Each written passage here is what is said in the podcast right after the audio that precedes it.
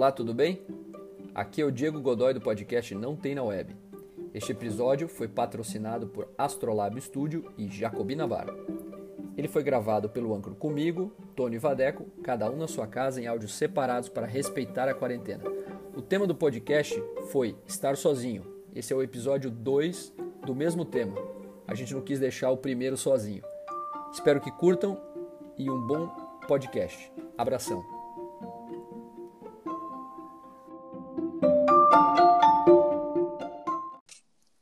Bom dia, boa tarde, boa noite, povo brasileiro e da cyberespaço. Estamos aqui novamente para mais um Não Tem na Web, o podcast mais em cima do muro da internet.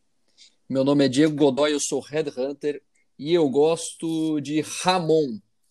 Não de Ramon, de Ramon, presunto. Tá? Eu sou Vadex Kitiri, sou compositor, músico e eu adoro pizza de escarola com catupiry, sem bacon. Meu nome é Tônio Luna, psicoterapeuta, estava de jejum até agora, acabaram o jejum agora, pois isso que vocês acabaram de falar. É de o cara tá de jejum, o outro fala pizza de escarola, acaba. Acabou. Eu tô tão zen, tão tranquilo no meu jejum. Pô, é- é- Tô vendo escarola para tudo que é canto aqui dentro de casa aqui agora. e, e eu gosto de pastel de Belém. Pronto. Bom, Bom, minha gente, vamos lá. Esse é o episódio número 2 do mesmo tema. Desde que começamos a nossa jornada no Não Tem no Web, não tínhamos feito isso ainda, mas o tema da semana passada, estar sozinho, é, pediu para não ficar sozinho, então a gente vai fazer o episódio 2, a parte 2 do mesmo tema. Alguns ouvintes amados nos pediram para continuar, porque é um tema que rende. E aí vamos falar um pouco sobre, um pouco mais sobre esse tema tão profundo que é estar sozinho. Eu fiz uma pesquisa interessante aqui no, na internet sobre o caminho de Santiago de Compostela, que aqui para gente que é, é, falante da língua portuguesa é o caminho é, de endurance, né? O caminho de, de, dessas pessoas, dos peregrinos mais famoso.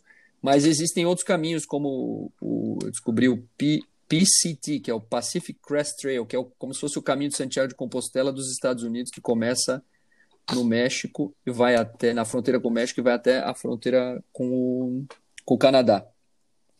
O caminho de Santiago ele é mais antigo, ele é um caminho religioso que, os, que, que o pessoal fazia, os peregrinos faziam para venerar as relíquias, do apóstolo Santiago, que que foi enterrado na Catedral de Santiago de Compostela, então era um caminho religioso, mas hoje é um caminho, é, a gente pode dizer que é espiritual. Né? Ele foi declarado patrimônio da humanidade, é, ele é um dos caminhos considerados caminhos é, de endurance também pela, pela, por esses, esses peregrinos, as pessoas que fazem. Opa! Tá me Oi? ouvindo? Eu tô ouvindo. É, eu também, eu tô, eu, eu tô me ouvindo aqui. Vadeco, você tá aí? Ele falou Diego, eu acho que caiu. É, daqui a pouco ele Deixa eu- volta, então. Deixa eu ver se tá, tá- o que, que tá aparecendo aqui no. Não, ele aparece como conectado aqui para mim. Aham, é verdade. Bom, seguimos, seguimos Gente. conversando então. desculpa, Opa, caí e voltei. É, isso Ah, tá. aí. então. Vamos lá. E eu e Tony ficamos sozinhos por algum tempo aqui, já usando a piada. E, mas aí o que, que eu fiz? Eu procurei algumas pessoas que eu conheço que fizeram o caminho de Santiago de Compostela e perguntei para eles, porque para mim o caminho de Santiago de Compostela, vejo que como, como nós somos às vezes arrogantes nas nossas ass- assunções, eu, eu pensei, sempre pensei que o caminho de Santiago de Compostela era um caminho em que as pessoas faziam para ficar sozinhas, elas faziam para se encontrar, uma coisa né, de autoconhecimento e tal. E eu descobri que sim e não ao mesmo tempo, né? Porque existe uma rede de albergues e tal, e que as pessoas se Sim. encontram e tal. Uma amiga minha me explicou como, ela, como foi o caminho. Para ela foi uma coisa é, super transformadora. Ela fez o caminho inteiro, ela levou 33 dias para fazer. Não vou falar o nome dela porque ela não pediu, ela não me deu autorização para eu falar o, o nome dela. E mas o foi muito interessante ouvir ela contar que na verdade o caminho ele faz você se sentir menos sozinho do que você é no teu cotidiano. Foi esse foi o sentimento dela. Um outro amigo meu que fez o caminho também, o Peixoto, esse eu perguntei para ele se, ele se eu podia falar o nome dele. Um abraço para o Peixoto, que ele sempre escuta também. E o Peixoto disse a mesma coisa, que ele ficou 30 dias andando pelo caminho de Santiago, ele se sentiu muito sozinho, encontrou outras pessoas, mas fez o caminho inteiro sozinho, ele também tomou a decisão de fazer sem, sem nenhum acompanhante. Mas quando ele voltou para casa dele, com todo o burburinho do dia a dia, com as coisas que ele tinha para fazer no trabalho, ele se sentia mais sozinho do que ele se sentiu nos 30 dias do caminho de Santiago. E aí tem essa, essa loucura de, de você pensar que em algum momento, prestando atenção plena ao que você está fazendo, com você mesmo, você se sente menos sozinho do que quando você está cercado de pessoas e que você não presta muita atenção nas coisas que você está fazendo. Isso é cada vez mais comum no nosso cotidiano com celular, computador, trabalho, rádio, podcasts, mil livros, é, exercício físico, dietas, etc. O que, que você acha, Vadeco, que quando você está prestando atenção? Eu sei que você é um cara que trabalha muito sozinho, né? Você fica bastante uhum. tempo sentado na frente de mesa de som, computador, etc., é, editando, ouvindo, etc. Como é que você sente isso? Que às vezes você sozinho se sente menos sozinho porque, por, do que quando você está cercado de pessoas? Eu acho que sim. Eu acho que na, eu acho que o momento que eu me sinto mais completo é, é quando eu estou trabalhando sozinho, assim, no sentido de mais completo com, é, de entender aquilo que eu sou, assim, né? Eu acho que quando a gente está com outras pessoas em volta, é, a gente, com aquelas que a gente tem uma relação com hum. aquelas que a gente se identifica, eu acho que a gente consegue compartilhar é, bastante. Mas tem muitas vezes que você está em algum ambiente que as pessoas estão falando coisas que você. É, que às vezes não são tão interessantes para você, ou que você não, não tem tanto domínio daquele assunto, ou que você não se interessa, ou que não faz parte das, dos seus desejos, das suas é, vontades, e você acaba se sentindo um pouco é, sozinho, talvez é, não consegue participar tanto, não sei. Mas eu acho que, ao mesmo tempo, acho que é importante ter essa vivência é, é, com esses espelhos ou com essa, essa, essa diferença para que a gente possa, hum, possa crescer, assim, né? É, eu acho, eu estava pensando sobre essa história de, uh, de explorar, né? De você fazer peregrinações, de você é, passar por lugares sozinho e eu me lembrei de um cara que eu acho muito interessante que é o Steve Duncan que é um ele é um aventureiro um explorador urbano. E o trabalho hum. dele é em cima dos ou embaixo né? É, é, dos é, dos esgotos de Nova York. Então ele faz explorações e mapeamentos e caminhos pelos esgotos de Nova York. Tem dois livros dele bem legal, tem de fotos que tem fotos sensacionais assim. Então ele é um dos caras que mais entende da malha do, do, do daquilo que é, é, é, embaixo né, da, do subway ali do, do, de Nova York, né? E é um cara que faz essas trajetórias todas sozinho. Então ele vive muito mais tempo embaixo da terra de Nova York, embaixo daquilo que a gente considera que é o modelo do capitalismo, né? Uhum. E ele conhece tudo a, aquilo embaixo sempre muito sozinho, né? E ele conta que tem muita gente que mora sozinho nesses ambientes no esgoto. Então tem muita gente que mora realmente de maneira soz... de maneira invisível e sozinha por baixo é, dos esgotos de Nova York. Eu acho a, a, a, estrutura dele dessas peregrinações, ele faz peregrinações, né, de, embaixo da, da, do esgoto. Eu acho bem interessante também essa visão que não está tão relacionada com a questão espiritual, mas ele se conectando muito com a questão urbana e a questão social também. Tônio. Legal. Não conheço. Steve Duncan. Steve Duncan, ele tem um. É, ele tem. É, tá no Instagram, é um cara bem interessante. Assim. Uhum. Ah, tô vendo aqui. Steve Duncan, explorador urbano. É. Pô, legal. Undersea, é. Steve. Quando, quando, uh, quando você, você falou, Diego, sobre o caminho lá de, de Santiago. Thiago eu tive a oportunidade, eu não fiz o caminho de Santiago, mas fiz boa parte dele margeando de carro todo o caminho. Enfim, uhum. e conheci vários lugares é, e, e, percebi mesmo que, de fato, as pessoas, é, às vezes, andam sozinhos, andam em dupla, mas nos lugares, nas cidades, as pessoas se reúnem, param e conversam e almoçam, e elas jantam juntas e tem uma, uhum. uma relação, tem, tem as duas questões, né? É, só que quando você fala, é, você fala isso, de repente a pessoa quando sai desse lugar e tal, enfim, que está sozinho um tempo e depois volta se volta a se relacionar e volta para a cidade, volta a sentir mais mais solidão, é, talvez exista uma possibilidade, algo a se pensar, de o quanto nesse lugar onde você está realmente sozinho, você não tem como projetar em uma outra pessoa aquilo uhum. que você vai ter que resolver. Uhum. E o quanto quando a gente vai conviver em sociedade, a gente não vai projetar em outras pessoas, e aí uhum. isso acaba não acontecendo, porque as pessoas estão na sua frente, mas você cria uma expectativa de resolução, uhum. e na realidade as, as relações elas são mais conflituosas do que pacíficas, né? Então uhum. ainda tem essa questão do, do conflito da relação, mas o quanto você aí não consegue se habilitar a estar a, a, a dar conta desta a, dar conta da vida dessa sozinha, dessas sozinhas também.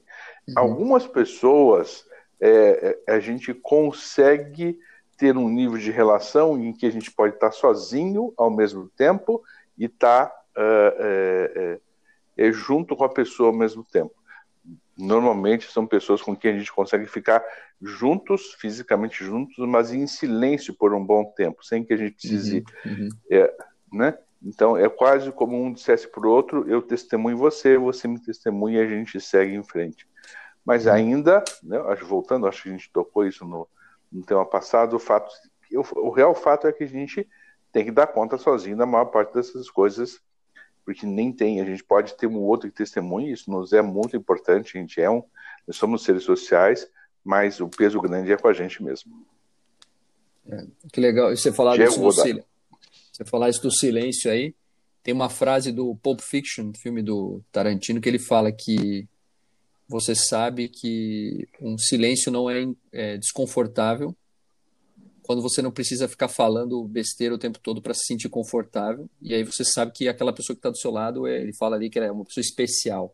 Você pode ficar quieto por mais de um minuto e confortavelmente aproveitar o silêncio. Isso é, isso é, é raro que você criar essa relação, né? Você conseguir sim, ficar sim. do lado de uma pessoa e, e é engraçado que às vezes isso acontece instantaneamente, né? Você não precisa ter intimidade com aquela pessoa, você percebe que o silêncio com aquela pessoa é confortável, é, de, é, então... Que daí não é, não é falta da palavra, né? não falta não. a palavra, né? é, o, é o silêncio que, tá, que tomou o lugar, né? Isso, exatamente. E essa questão do, da solidão, no, eu vou voltar um pouco no, na história do caminho lá, porque me chamou a atenção os relatos aqui. Eu tive conversas até bem longas com os dois, com esses meus dois amigos que fizeram o caminho e que deram, acabou dando origem a outros, outros temas, mas essa questão da, da solidão, da estar sozinho, é, eu acho interessante como é, na, a gente teve um dos dois que a gente chegou no assunto da, da velhice, né, dos, dos, dos, velhinhos que hoje cada vez é mais comum porque antigamente as pessoas a expectativa de vida está aumentando, as pessoas no Brasil, por exemplo, na década até a década de 70, 80, expectativa de vida no Brasil média era 60 anos, hoje ela já é de 69 ou 70 anos, ou seja, aumentou 10 anos. Então você tem muita gente hoje no Brasil com 80, 90 anos, quase 100. E isso vai cada vez ficar mais, é, mais volumoso, né? E aí, como tem gente que com a idade avançada e mesmo com saúde, tanto mental quanto física, faz a opção de ir morar num asilo ou num abrigo, num, numa casa de repouso e não ficar em casa ou não ficar na casa dos filhos. É, e ali é um lugar de solidão, de, de, você ficar sozinho, mas não, não necessariamente uma solidão triste. Talvez uma, uma situação até mais confortável, mais, mais, mais amparada do que ficar sozinho num apartamento, numa casa, ou, ou, ou sem a, o amparo dos filhos ou dos parentes. Essa opção por ficar sozinho, estar sozinho na velhice, é uma opção parecida, semelhante com a opção de estar sozinho no dia a dia? Por exemplo, hoje eu vou almoçar sozinho hoje eu vou fazer, agora eu vou fazer uma viagem sozinho, eu vou fazer o caminho de Santiago sozinho. Vocês acham que o mesmo impulso de quero ficar sozinho porque sozinho é melhor do que acompanhado, ou eu me basto, é a mesma coisa na velhice ou a velhice é mais uma coisa de solidão, mesmo, de tristeza, de cara, acabou para mim, eu agora preciso ficar sozinho, ninguém quer me saber de mim. O que, que vocês acham? Bom, eu não vou conseguir, não vou saber te responder, mas eu tenho duas situações de observação interessantes sobre essa, essa situação. Assim. Uhum. É, em, na Praia dos Amores, né, na Praia Brava, ali ao lado de Camboriú, uhum. tem um asilo que deve ter uns 50 anos ali, tem uma casa de repouso há muitos anos ali. Uhum. E a Praia dos Amores, há muitos anos atrás, era um lugar é, super deserto, que tinha uma, uma, um contato com a natureza muito bacana e tal. E hoje, para quem conhece lá, sabe que é muita gente jovem, muita festa, é, muita gente bonita, muita, é, é, muita grana agitado. rolando, enfim, agitado, né? E eles tomaram conta em volta desse asilo. E esse asilo ainda existe lá. E é interessante porque eu vou há muitos anos para lá, né? E, e, e, é engraçado porque a gente passa na frente do asilo, estão esses velhinhos vendo a, a, juventude, enfim, passar ali na frente o tempo todo. Assim. Eu sempre me pergunto qual, o que, que eles ficam pensando, né? Se eles ficam tendo uma, uma sensação de nostalgia, é, porque me parece, assim, não sei, numa, numa perspectiva bem é, imatura, talvez, e, e, desconectada da realidade deles, ou da maturidade deles, me parece quase que um, um, uma televisão de cachorro, né? Aquele franguinho rodando e, o, e, os cachorros observando. Me dá essa sensação. Acho até um pouco agressivo para eles, assim, mas eles estão ali observando, enfim, ou não, isso talvez provavelmente seja a minha imaturidade. É, e uma outra situação que eu estava me lembrando essa semana, que a gente foi fazer um documentário sobre violeiros do Vale do Ribeira uma vez, e eu vi os violeiros do Vale do Ribeira, eles têm uma, uma, uma lenda que eles fa alguns fazem pacto com, com o demônio para tocar viola e tal, e não sei o que e tal, e daí a gente sabia de um lá que tinha é, que diziam que ele tinha feito pacto com o demônio e a gente foi atrás desse cara. E para achar esse cara, a gente teve que subir o morro lá acho que uma hora de caminhada e chegamos lá na casa desse cara, que era uma casinha que não tinha luz, não tinha água. Ele tinha um poço lá, eu não lembro como é que era a situação dele, mas não tinha nada lá e ele lá sozinho. Eu imaginava ver um cara muito escuro, um ermitão, um cara sério, não sei o que, ele já saiu, olá pessoal, com uma voz fina, assim, uma, uma, assim, uma, é, um tipo de, de, de, de é, identidade completamente diferente daquilo que a gente imaginava. E a gente uhum. passou a tarde com esse cara lá conversando e tal. Ele tocou, ele tocava até, ele era super limitado no, no toque dele, mas a lenda existia, né? Ele, ele segurou a gente acho que umas duas horas para mostrar o que ele tocava. E era muito interessante porque ele, ao mesmo tempo que é, ele parecia muito resolvido em estar sozinho nesse lugar e totalmente desconectado, ele estava muito dependente de que a gente ficasse lá, se mantivesse lá. Então a gente teve uhum. que quase sair fugido dele, porque senão ia anoitecer, ficar complicado para a gente voltar. Então a gente conseguiu observar essas duas, esses dois sentimentos, né? Ele estar muito resolvido em estar sozinho e ele estar muito dependente de que a gente ficasse com ele por mais tempo. Uhum. Enfim. Tônio Luna. Complexo, né? É. Você falou dessa cena, Vadeco, lá do, do asilo. Lembrei uma cena que eu passei uns, uns três anos atrás. É, eu fui num asilo aqui próximo de Curitiba também. fui junto com um amigo meu que ia pegar a mãe dele para, é, enfim, para passear e fui junto com, é, com ele. E enquanto ele, ele foi até o quarto dela, tal, eu fiquei caminhando pelo asilo. E lá tinha uma sala muito grande, tinha, sei lá, talvez uns, uns dez é, idosos nessa sala, todos em profundo silêncio, olhando na mesma direção. Eu falei, mas o que estão vendo? Mas não tem televisão ligada, não tem nada. Aí eu havia entendido que eram 10 pessoas com Alzheimer. Uhum. Simplesmente é, a sensação de desse vazio do Alzheimer, dessa pessoa não está sentindo absolutamente nada. Ela simplesmente está ali, quase que. Respirando. Enfim, é, respirando, né? Está no sentido vegetativo mesmo, né? Ela está uhum. num, num, num, num, lugar do, do nada mesmo, né? Mal, uhum. sem, sem sem memória, né, sem isso. Então, uma das coisas que, que, que, que nos são interessantes também são as nossas memórias, as coisas que a gente viveu também, né? E o que a gente vai criar de memória nesse momento também para nos dar sentido, né? Interessante a gente pensar também. Aquilo que a gente cria agora também nos, nos coloca inteiros em outro, em outro momento, né? Esse uhum. o encontro, a conversa, as trocas também, elas são é, é, boas geradoras de boas sensações que façam com que a gente dê, dê conta dessa certa dessa solitude da vida e tal.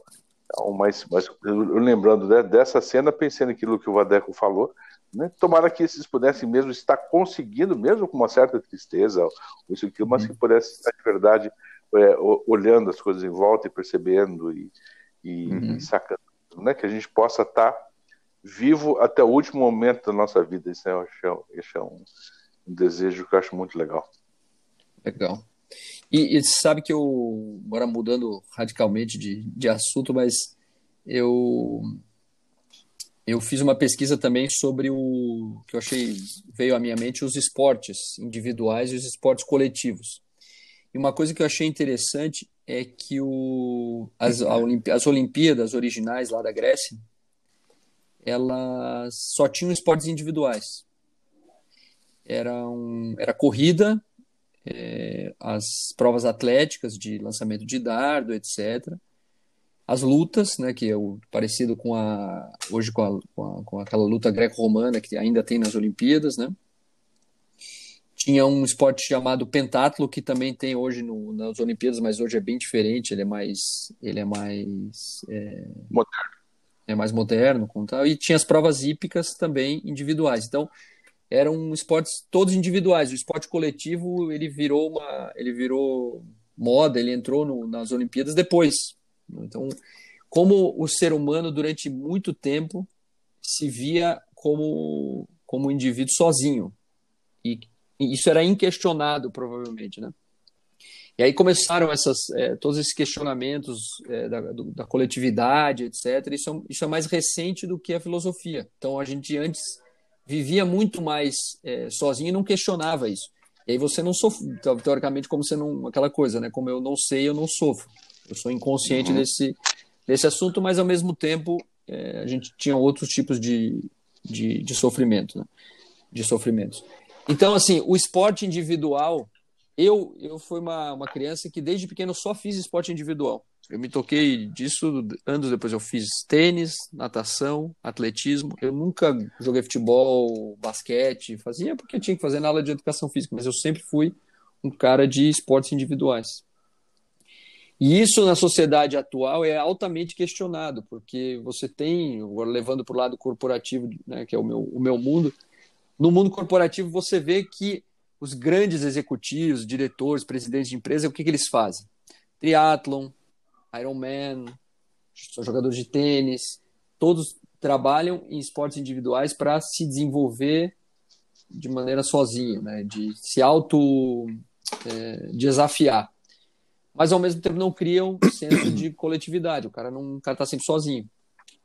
Então, estar sozinho faz com que a gente se transforme é, numa pessoa mais evoluída ou, ou não? O que, que vocês acham, Vadeco e, e Tony? Pensando no, no, no, meu trabalho né, de músico, você tem aquela história da banda, né? Uhum. E Verdade. estar em comunidade, né, com uma banda, né, em comunhão com uma banda, com pessoas diferentes, é sempre muito legal durante um período e depois isso pode assim não não é regra mas isso isso pode a gente sabe de muitas histórias de bandas que se separam e poucas de que ficam é, uhum. juntas né então eu acho que a individualidade ela tem que ser sempre muito preservada nesse nesse sentido né para que a gente consiga é, é, não interferir muito no espaço do outro né uhum. mas é muito mais é, delicioso é, construir algo coletivamente, é, mas você precisa, eu acho que, ter uma maturidade do ego, de se conhecer, muito grande para que, que isso possa é, ser saudável, né? Uhum. Mas é muito mais gostoso. Eu, ve, eu tenho amigos, por exemplo, o, uma banda aqui de Curitiba, que é o Black Maria, que eles são amigos mesmo e eles e cada um é, exerce a sua função dentro do grupo. Já tive, teve uma, um outro que saiu e voltou e tal, mas existe uma relação de amizade é, que, que sobrepõe a relação profissional da música ali, né? Uhum. E acaba que a música para eles acaba não sendo é, uma profissão apenas no sentido de banda, mas também é uma, uma diversão, é algo que eles é, é uma, é uma comunhão entre eles, é aquilo que acontece. E é muito bonito de ver isso, né? Uhum. É, eu optei durante a minha vida por tra trabalhei com banda, mas tive uma experiência é, bem traumática quando eu tinha 18, 19 anos, onde é, a gente tinha uma banda, mas a gente achava que era uma banda, mas na verdade tinha um ou outro que dominava o negócio. A gente foi contratado por gravadora, depois a gente entendeu que a gente estava tendo tomando um golpe de, de dos caras da banda, enfim, teve toda uma história. E eu optei por trabalhar sozinho, mais sozinho, né? É, mas nunca, mas sempre tendo o entendimento de que é, a colaboração sempre ela é muito é, ela é muito lucrativa assim, né? Então hoje eu administro uma maneira de se trabalhar em conjunto quando eu faço música, é, eu consigo acho que equilibrar a, a, a oportunidade de trabalhar em conjunto com hum, a velocidade ou agilidade de se trabalhar sozinho também. E, mas assim, o confronto, né, no sentido de você estar tá compartilhando ideias ali, discutindo uhum. possibilidades sempre com alguém ao criar alguma coisa, no meu caso música, ele é sempre muito lucrativo, porque você está sempre aprendendo é, sobre música, sobre você mesmo é, e sobre outra pessoa. Então, enfim, não sei se consegui responder, acabei compartilhando sim, sim, um pouco da minha experiência. Total. E aí? Muito bem. E eu tenho, eu tenho certeza que eu não vou conseguir responder porque não lembro qual era a pergunta. Então, Meu eu você repetir a pergunta. Se você, se você acha que ficar sozinho faz bem para o desenvolvimento humano, a pessoa é, decidir estar sozinho, como praticar esportes individuais ou ficar mais sozinho, porque é difícil ficar sozinho, mas. É, e existe o um mito da que eu vou ficar sozinho, vou morrer sozinho, mas se isso ajuda a, a, a se desenvolver emocionalmente, profissionalmente. Eu acho que em parte sim, são, são, são dois lados, né? Na, nas relações a gente também se desenvolve, é, porque a gente in, in, enfrenta, se contrapõe ao outro, o outro nos espelha, né? E quando a gente está sozinho também a gente é, é, acaba enfrentando e conhecendo coisas importantes dentro da gente. Eu ainda acho que nas relações a gente consegue é, crescer mais do que estando somente sozinho. Né? Eu acho que a gente é, é social e a gente tem uma necessidade do social. Agora, as grandes decisões, aí assim, essas são, são sozinhas, elas são, são solitárias, ou as percepções e tal, mas a gente cresce mais, eu acho, nas, nas relações, quando a gente está com, tá com outras pessoas. Então, a gente pode aprender e aprender, a gente aprende sozinho, eu uhum. acho que a gente pode é, refletir, a gente reflete sozinho, mas minimamente, até porque uma das formas mais importantes da gente se desenvolver e se, e, e se conhecer é falar sobre isso. Né? E quando a gente fala com uma outra pessoa é muito diferente do que você ficar falando sozinho ou ficar pensando. Absolutamente sim, sim. até áreas do cérebro que funcionam, que se acendem quando a gente está é, falando e falando com uma outra pessoa são totalmente diferentes. Então, uhum. é, eu acho que o ato da, da relação ainda é mais é, eficiente com relação ao desenvolvimento, né? Uhum. Acho que nós estamos bem no nosso horário. Como é que estamos? Sim, sim. Estamos, Não, estamos né? terminando já. já é? Na verdade, já passou da hora, a gente tem que ir para as indicações. Muito bem. Rendeu de novo. Rendeu de novo. Esse assunto, nossa, eu fui, enquanto o Vadeco estava falando, eu fui longe, pensei um monte de coisa junto aí também. É, é muita, sempre pensa muita coisa e a gente é, é provocado a reflexões pessoais, né? Interessante sim, isso. Né? Sim, sim, é, sim. Né? Bom, eu vou indicar o filme Livre, que em inglês é Wild, é, a tradução não é, como sempre no Brasil não é igual, é Wild em inglês, protagonizado pela Reese Witherspoon. Inclusive, ela foi indicada ao Oscar por esse filme. É um filme que fala sobre o Pacific Crest Trail, que é o PCT, que é aquele caminho que é o que eu falei que, brincando, que é o Santiago de Compostela dos Estados Unidos. Filme fantástico, super profundo, tem passagens muito pesadas, porque ela é uma pessoa que viveu uma vida complicada e é baseado num livro, é uma história real. É muito bom o filme, recomendo.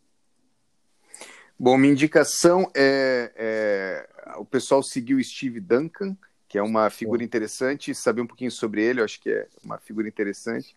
E, uma, e viver uma experiência que eu acho interessante, que é assistir o canal é, da NASA de streaming é, ao vivo é, do, das câmeras dos satélites, e, das, dos satélites ou da estação espacial. Que, e o interessante é assistir isso sozinho, né? Por, enfim, eu acho você. No YouTube, é, No YouTube, uhum. Você ah, conecta com a câmera da, da estação espacial e você fica observando a Terra é, de uma maneira como um astronauta sozinho possivelmente, enfim, testemunharia assim. E é uma, uma experiência interessante, tem um sonzinho gostoso e você fica observando e você é, reflete muito sobre o, a humanidade, sobre si mesmo, e eu acredito que sobre a solidão. Pelo menos eu me coloco naquela posição ali e acho interessante essa experiência. Caramba, eu entrei aqui muito louco mesmo. Coincidentemente, ontem, Vadeco, eu fiz isso ontem à noite. É mesmo? É, é apareceu uns live e tal, e depois, primeiro vi uns vídeos que eram lá de, de mostrando Marte e depois outros da estação espacial. Eu achei sensacional esse da estação espacial, né, de poder é, é, olhar e tal, é muito, é muito interessante parece mesmo que você toma um distanciamento das coisas. Eu fico pensando, né? Todos, tudo que é de problema ali embaixo, nessa distância, fica tão, tão, tão menor. Essa é uma, é uma sensação muito, muito, muito interessante. Eu, eu fiquei uns 10 minutos sentado aqui na sala, aqui, olhando isso, é, por coincidência. Eu acho que o YouTube está tá, tá mostrando, está oferecendo né, essas cenas uhum. aí, a gente acaba, acaba acessando. Bom, por indicação, tem um livro que foi é, um dos livros uh, importantes do movimento hip, tal, que é Into the Wild, do Turro, que fala sobre um cara que foi morar sozinho na, na floresta e construir sua própria casa e as vantagens e desvantagens disso. Um livro bem, bem interessante. E esse tema dá pano para manga, hein, gente? Pô, Meu legal. Deus. Galera, então, valeu. Ficamos por aqui. Até o próximo podcast. Um abraço. Valeu. Um abraço, valeu. Foi muito, foi muito legal. Vamos, vamos refletir agora o resto do sábado. Diego, cara, Oi. um dia você precisa terminar esse podcast com uma das suas vozes de imitação. E você é o cara que sabe lidar absolutamente com a sua solidão, criando 25 mil personagens juntos. Eu tenho mesmo. Então, tenho mesmo. Agora, agora, entreguei você ao vivo a cores para todo o Brasil, Ninguém imagina. para todo mundo. Ninguém imagina que você é um dos maiores imitadores que a gente conhece já. É, é verdade. Tendo em vista isso, um boa tarde, boa noite, Brasil. Boa Abraço. Boa tarde, Tchau. valeu.